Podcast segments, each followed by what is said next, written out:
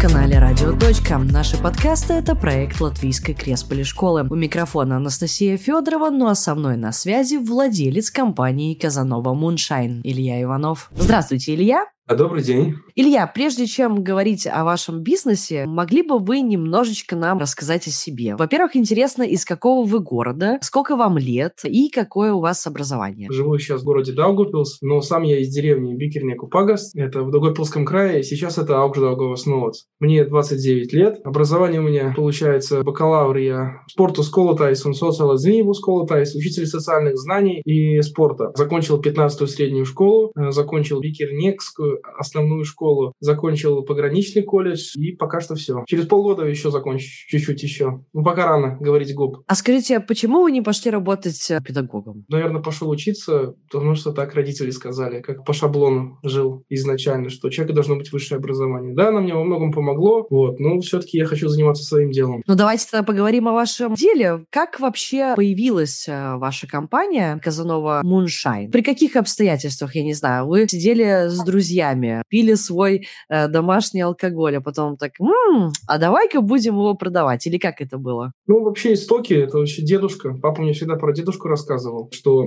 дед много делал. В советские времена это вообще было запрещено. И отец мне много рассказывал и сам практиковал, и я с детства это видел.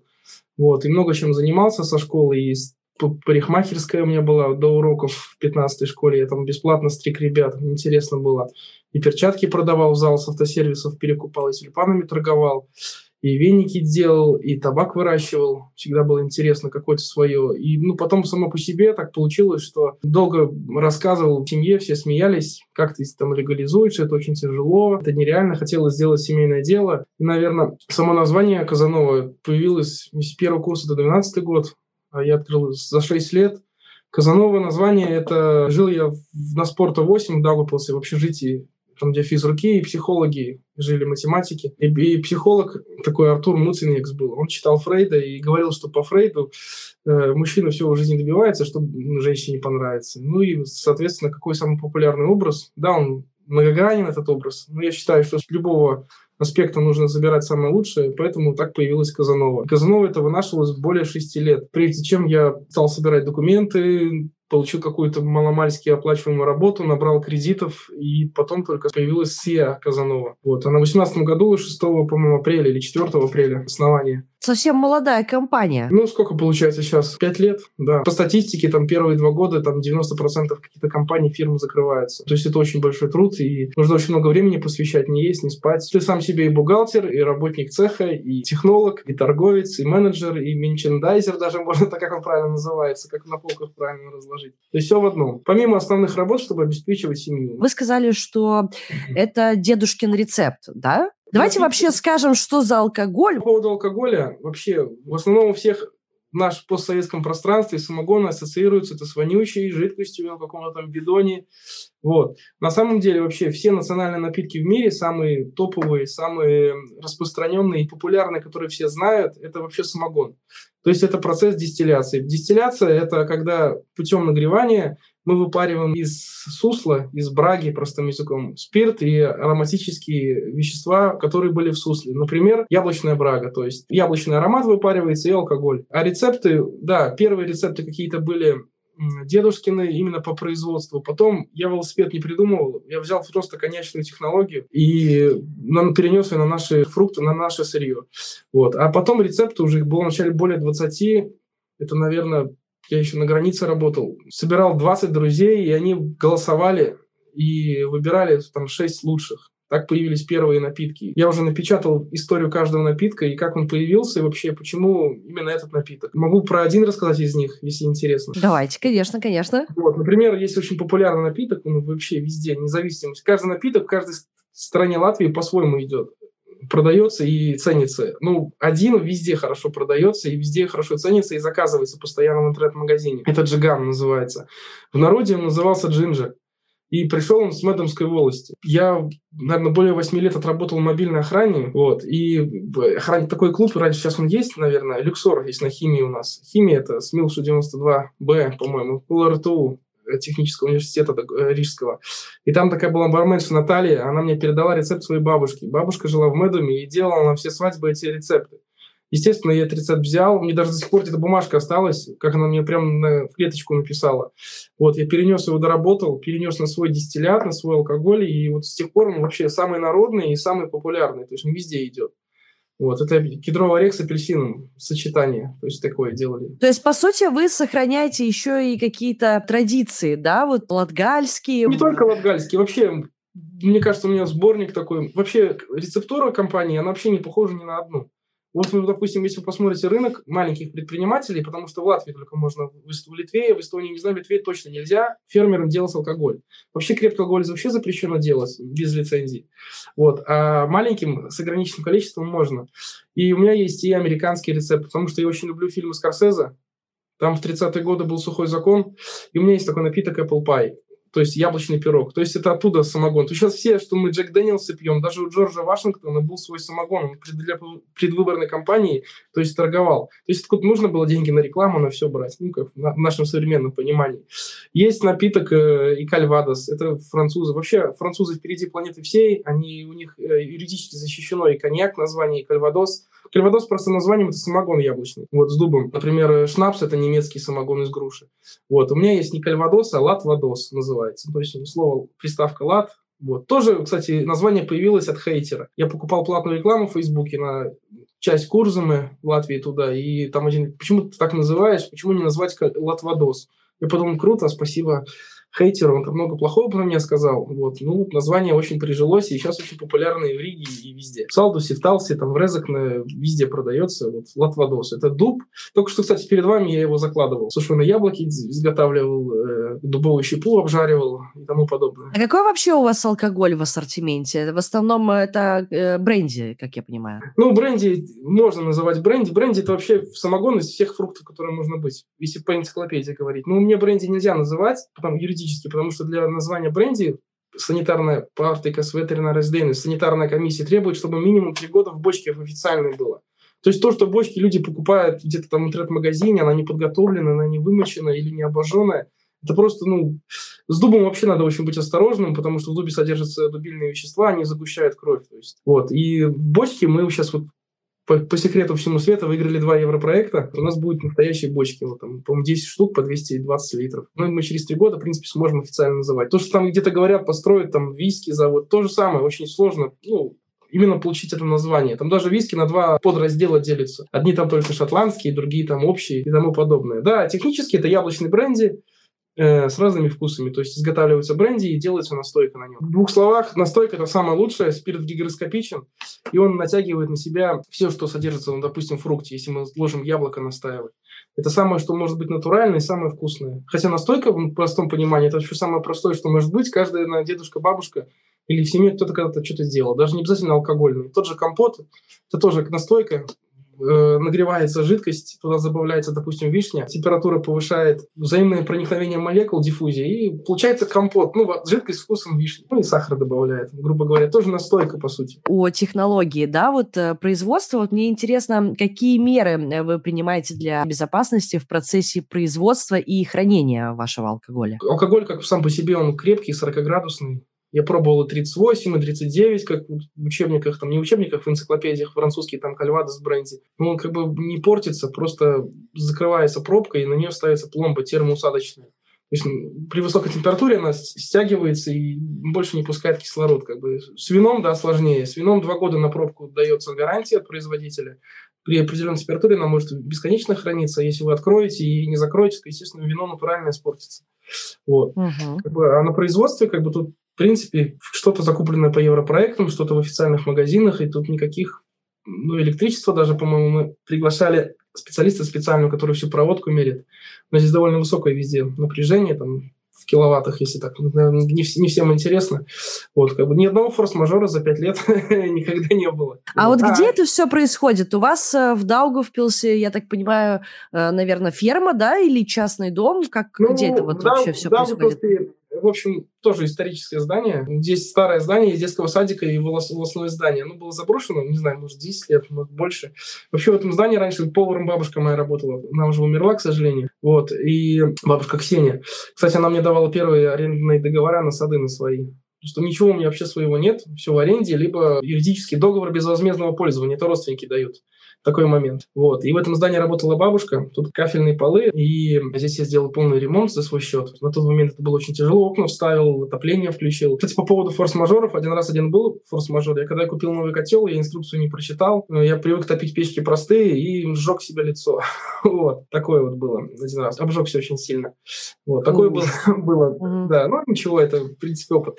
Зато теперь я всегда читаю инструкции перед использованием оборудования. Вы сказали, да, что у вас ингредиенты, да, от родственников. Ну, у кого-то что-то растет. Сделать, да, чтобы сделать сусло, брагу, нужно либо яблоки, либо ягоды, либо э, какие-то фрукты. Чтобы выжать сок, получился сок, добавить сахар, э, дрожжи, и началось брожение.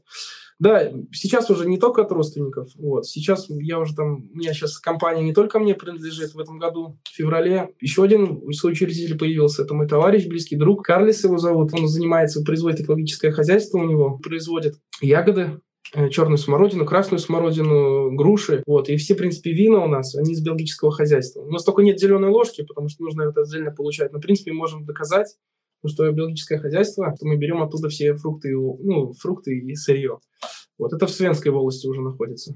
То есть у вас То в ассортименте еще есть вина? Да, вина. Черная смородина, красная смородина, полусухие все, э, натуральные полностью, никаких не содержат, э, как они называются, консерванты эти, сульфиты. Вот. На всех винных бутылках пишется Несатор сулфитус. У нас нет такого. У нас просто стерилизовано. У нас итальянский стерилизатор. Он нагревает, быстро охлаждает, и мы потом уже разливаем вино. Значит, э, ингредиенты у вас есть. Соучредитель, да, обладает э, полями, да, где растут э, те же там ягоды, яблоки. А помещение у вас, вот что это за помещение, кому оно принадлежит? А помещение в Екатеринской волости, это самоуправлению принадлежит, это краевой думе. А Вы его арендуете, это помещение? Да, да, да. да. Угу. Мне дали, дали под аренду. Здесь маленькая аренда, большой плюс, на большое расстояние. Надо каждый раз 30 километров туда-сюда езжать. Вот. Угу. Ну, мы в ближайшее время планируем, 2-3 месяца планируем переезд. Угу. Вот, а куда будете переезжать? Ну, нет, в Даугавпилсе тоже будет, тоже в другой волости. Не буду заранее говорить, чтобы не, ну, все получилось. Ближе к городу и современное помещение будет. На другой уровень вообще перейдем. Ну, вообще, мы, у нас цель – это перейти на большую спиртовую лицензию, чтобы производить уже в других масштабах. Про это мы тоже поговорим. Какая у вас сейчас э, лицензия, как вы оформлены? Интересно, мне кажется, будет послушать тем, кто собирается открыть какой-то похожий бизнес. На самом деле, сейчас очень много появилось конкурентов, и все, прям, я еще участвую, Латвия с инвестиции, атести и агентура это бизнес-инкубатор в Дагуйблсе. Прям мне говорят, там, чиновники, что прям приходят люди, говорят, вот я лучше Казановой сделаю. Для меня, конечно, это приятно, что они говорят, что вот Казанова все-таки для них какой-то маркер. А чтобы получить лицензию, нужно получить три разрешения. Разрешение местного самоуправления, э, партика ветеринара СДНС, это продовольственная санитарная служба, как это будет по-русски, и налоговая служба, Валстейнимум ДНС. Три разрешения нужно получить. Это так вкратце, а так это нужно подготовить помещение, разработать технологию, разработать напитки, э, пройти анализы, э, соблюдать документацию, заказывать акцизные марки, пройти собеседование в налоговой службе в Риге. Там довольно большой процесс, мне около полугода занял. Можно быстрее, но если есть деньги. Полгода, деньги... да, это вся бюрократическая ну, волокита? Видите, я сам как себе технолог, сам, ну, мне проще. А так вообще это нормально, как говорится, народным языком котлета чтобы это все как бы... На самом деле очень сложный бизнес, потому что невероятная конкуренция. Если ну, люди покупают, то это как бы и ценят, то это очень дорого стоит. Потому что в любой магазин зайдите, там навряд ли вы найдете что-то там вообще близкое к тому названию, допустим, бренди или виски. Допустим, одну историю могу рассказать про Джек Дэниелс. Ну, все знают, наверное. Мы продаемся Велкор Плаза, это элитный магазин в Риге, и нас пригласили на презентацию, Влад. Если Влад может будет смотреть, Владу привет, спасибо за, за, за предложение. Были там, подходит нам, нам мужчина, говорит, что мужчина такой прям очень солидный, как говорится, простым языком тоже заряженный. Он подходит, спрашивает нас, ребята, а Джек Дэниелс у вас оригинальный? Мы говорим, извините, мы не сотрудники магазина. Ну, как бы, отказ... ну, не могли ответить на вопрос. Он при нас звонит дилеру в Прибалтике, и при нас дилерам отвечали, что более двух лет в Латвии вообще не заказывается оригинальный Джек Дэниелс. Какой-то разливочный где-то с Польши либо с Нидерландов везется. Он взял две бутылки, там бутылки не как у нас стоят, Дагуплас или где-то, там бутылки стоят по 60 евро, по 50, ну, то есть не, не как 20 евро там где-то, допустим, в обычном магазине. Вот, он пошел к заведующей, заведующая вернулась этими бутылками, она не смогла ему доказать. То есть очень большая конкуренция, и вообще оригинала очень трудно найти Мне кажется, что Джек Дэниелс где-то оригинальный будет в разы дороже стоить, чем он продается в магазине.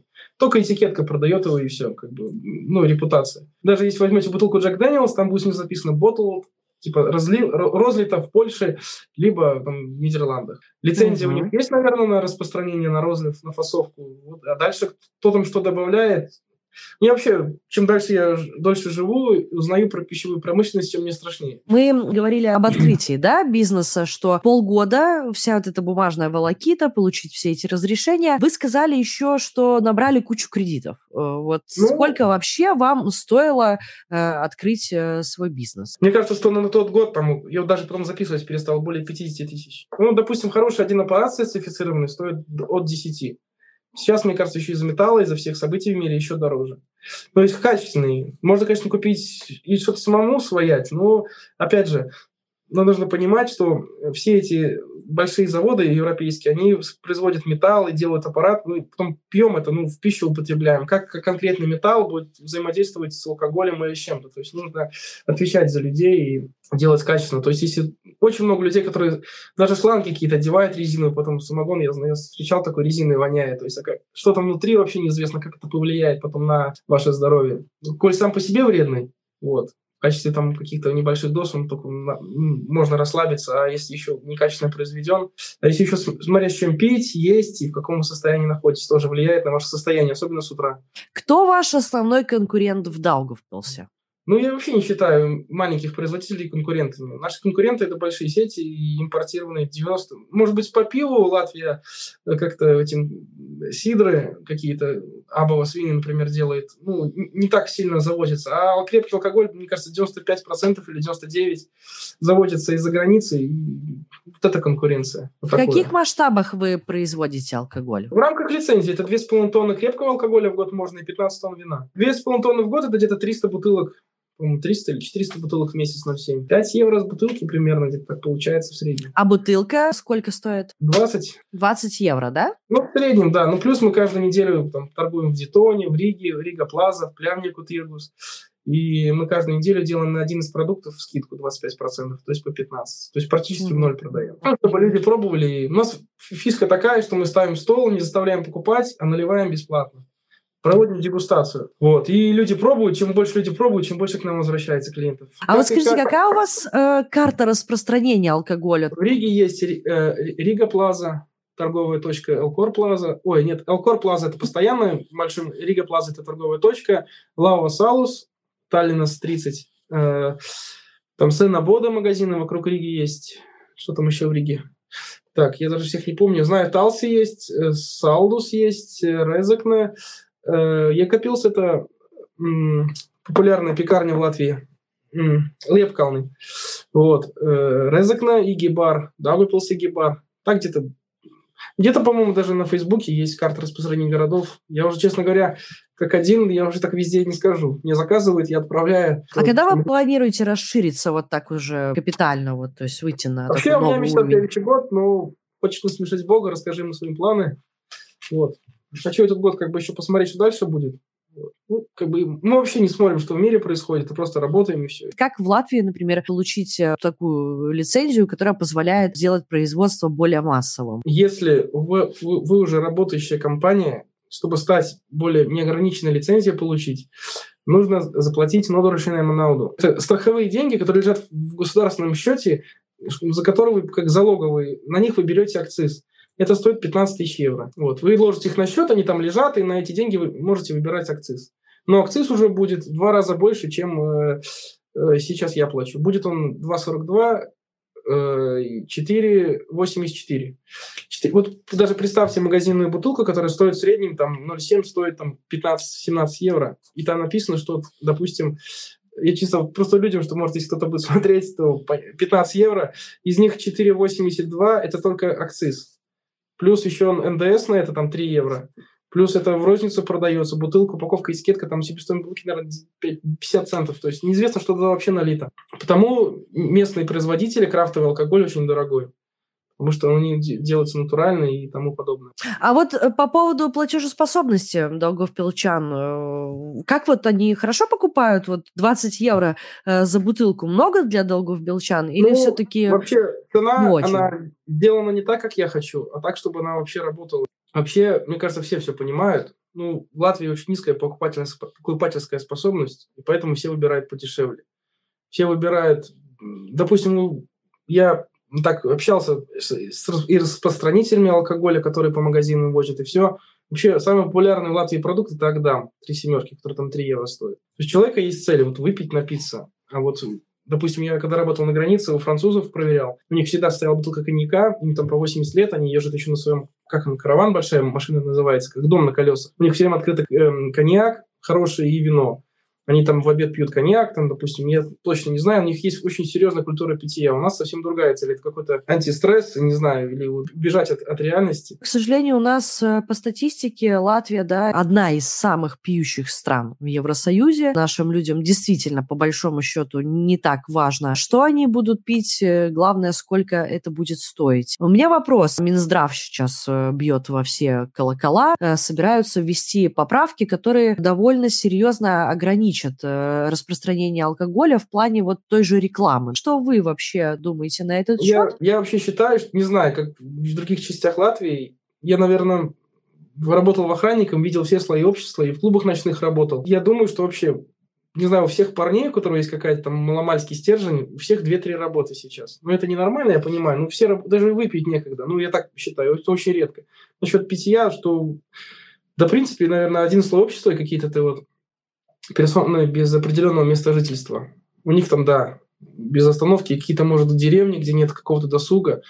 Но чтобы я ехал в Риге, даже, ну, в Риге, может быть, я мало могу говорить, ну, про Дагубас, где я живу, буду говорить, чтобы люди шатались по улице, ходили очень редко. А по поводу новых законов, я вообще считаю, что сейчас в связи с принятыми законами, сколько там лет назад они приняты, уже, может, 10, что в Латвии стало можно делать маленькие э, лицензии получать, стали производить местные фермеры. Это постепенно становится конкуренцией большим магазинам. То есть даже мне люди говорят, что я не иду там в Девону, я иду к тебе. И вообще человек, если хочет напиться, свинья грязи везде найдет. Это вообще лично мое мнение. И то, что это запрещение рекламы и тому подобное. Допустим, как вот мы... Кому-то есть проблема ее купить? Мне кажется, вообще никому нет проблемы ее купить. И якобы запрещено. Вот. Э, то же самое с алкоголем. Вообще политика – это большой бизнес сидят, ну, как, конечно, так нельзя, в политику вообще нельзя лезть бизнесменам. Просто есть какой-то лоббизм, по-моему, даже в Америке официально. То есть какой сидит большой дядя, которому нужно, упал там на 5% продажи алкоголя, какого-нибудь виски паленого, ну не паленого, а обычного виски. Вот, он говорит своему э, депутату, что надо просунуть такой закон, и все. То есть это опять же ударит не по большим, это ударит по маленьким э, рекламой и все остальное. Как нам про себя рассказывать и что делать? Мы же не можем себе заплатить бешеную рекламную кампанию или попасть в самую большую сеть там в Латвии или во все сети сразу. У нас, во-первых, объем ограничен. Вот. Это ударит по маленьким э, предпринимателям и все. Через лет 10 в Латвии вообще не будет маленького бизнеса ну, начинающих. Я, например, второй раз бы тоже, наверное, не начал, если бы знал бы, что это вообще, как это вообще делается. Это очень большой труд. Бессонные ночи и тому подобное. Заказы по ночам, этикетки клеить. И клиент докапывается до каждой царапинки или до каждого пузырика. То есть это все вручную делается. Вот. Это мое личное мнение, и как бы я его придерживаюсь. Что всему надо искать какой-то исток. И всегда причина, скорее всего, это деньги. Мне, конечно, уже будет полегче, меня уже хоть как-то знают. То есть какое-то я признание получил, я получил в 22 году э, лучший домашний производитель в Латгалии, в Риге награждали. Все пробовали, всем нравилось. Ну, мое такое мнение, что всегда причина деньги, либо ну, власть. Значит, кому-то скажем, стало бить по карману. Потому что раньше их-то было один-два производителя, я был в Агенскалне, где представители, то есть там их уже 8-10 только на одном рынке. И в Латвии, где не посмотри, набери там Вета Шмаковка, Пашта Сиц Алкохолс. Их очень много расплодилось и в Елгаве, и везде, которые делают кажется, по чуть-чуть, по чуть-чуть, а если это все умножить, то, естественно, большим компаниям это бьет по карману. Вот такое. И мне кажется, что наше здоровье мало кого когда-то кого-то волнует. А как вы вообще справляетесь с кризисными ситуациями? У вас, получается, начало бизнеса выпало на пандемию, да, там плюс-минус последний год, значит, э, Нет. в Украине идет война. Как вообще это все отражается на вас? В стране бешеная инфляция, да, цены на электроэнергию колоссальные. Как вот вы вообще справляетесь, интересно? По поводу э, пандемии. Значит, я сказал полгода, наверное, не, не точно сказал. 6 апреля фирма открылась, в декабре первая партия только была. Это больше, чем полгода, наверное. Плюс-минус. И как раз я только первую партию выпустил. По-моему, в феврале уже пошли локдауны первые и комендантские часы. Э, по поводу цен на все, да, ну, мне на встречу пошла Дума. Я платил одно время очень много за электричество, писал заявление, они перезаключили договора, наверное, специально для меня. Хотя получается, что предприятие сделало всем остальным тоже хорошо, жителям, допустим, моей деревни, что перезаключен был договор, электричество стало дешевле там, тариф поменялся. Как бы. А раньше это было всем все равно, я добился этого. По поводу войны, вообще вся продукция стеклотара в основном идет с России и с Украины. Там, не знаю, то, что рубль или гривна дешевле, и поэтому там как бы выгоднее делать. Плюс у них свои энергоресурсы, у них намного это дешевле. По, допустим, сахар, сейчас мы вообще украинцев с Луганска покупаем, они э, в Литве у них склады, вот, и он нам даже получается настолько богатая страна, что у них сахар, допустим, вообще по выходу и по сладости. Да, есть, если развести, в общем, в двух словах, европейский сахар, не знаю, с чего его делают, и украинский, развести сахар в жидкости и померить сахаристость там на 1-2% всегда больше. Это много. Вот.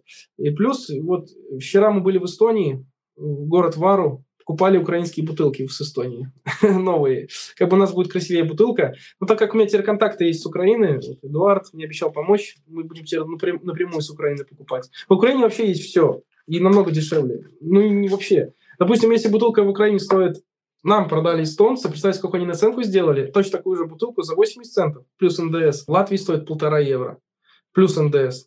Это нам перекупщики просто продали, а в Латвии уже меньше рук прошло. То есть в Эстонии даже дальше вести. То есть насколько цены продукции и качественная, и дешевая она в Украине. Ну, вот вчера с Марикой говорил с Эстонией, говорит, два месяца бутылок не будет, разбомбили завод. Как бы вы сами понимаете, что можно заказать, но фура навряд ли доедет. Существует вероятность, что что-то не так пойдет. То есть да. Э, была поддержка от государства, да, и, соответственно, вы нашли альтернативный источник, да, вот э, Украина.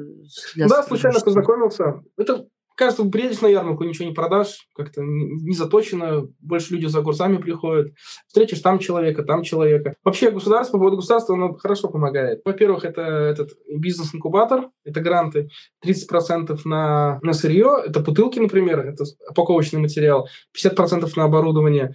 Во-вторых, это Краевая дума, это э, грант-конкурс. Я выиграл первую фасовочную машину, покупал, насос высокого давления, фильтры винный камень удалять. А, в-третьих, это европроект «Лидер». Это тоже. То есть много очень. Мне даже, кажется, я всех не знаю. Там какие-то есть проекты, где ты студентов берешь на работу, они, за них платишь налоги. А, кстати, вот отца брал, отец мне инвалид. Я брал его от биржи, то есть я платил только налоги, а государство платило ему зарплату. Вот. Как бы я очень стараюсь. И как бы люди сами предлагают, находят, предлагают, Илья, почему вы не используете такую возможность, почему такую, как бы. Как бы без, без государства вообще было бы тяжело. Вот так скажу. Мне кажется, что все-таки в Латвии сложнее вести бизнес, чем в какой-то более развитой с экономической точки зрения стране. Может быть, я не права. Вообще, мне кажется, чем богаче страна, тем там у них везде своя специфика. Но при капитализме не могут все жить богато страны. Живет только тот, кто работает. Вот и все. Человек, который жалуется, допустим, кто-то вам завидует, он же не знает, сколько вы сделали для этого, чтобы быть при своем сейчас положении. Естественно, вот. да. Естественно, да. Ну и также, допустим, где-то в Германии, мне брат говорил, он там солнечными батареями занимается, что там до 200 тысяч оборотов вообще компанию не трогают. То есть развивайтесь, ребята. Естественно, много всяких... И тоже свой минус, получается, люди делают много маленьких компаний, зарабатывают деньги, не платят налоги. То есть Везде тоже не глупые люди сидят, кто придумывает налоговую систему. Значит, при таких условиях мы только сейчас можем существовать.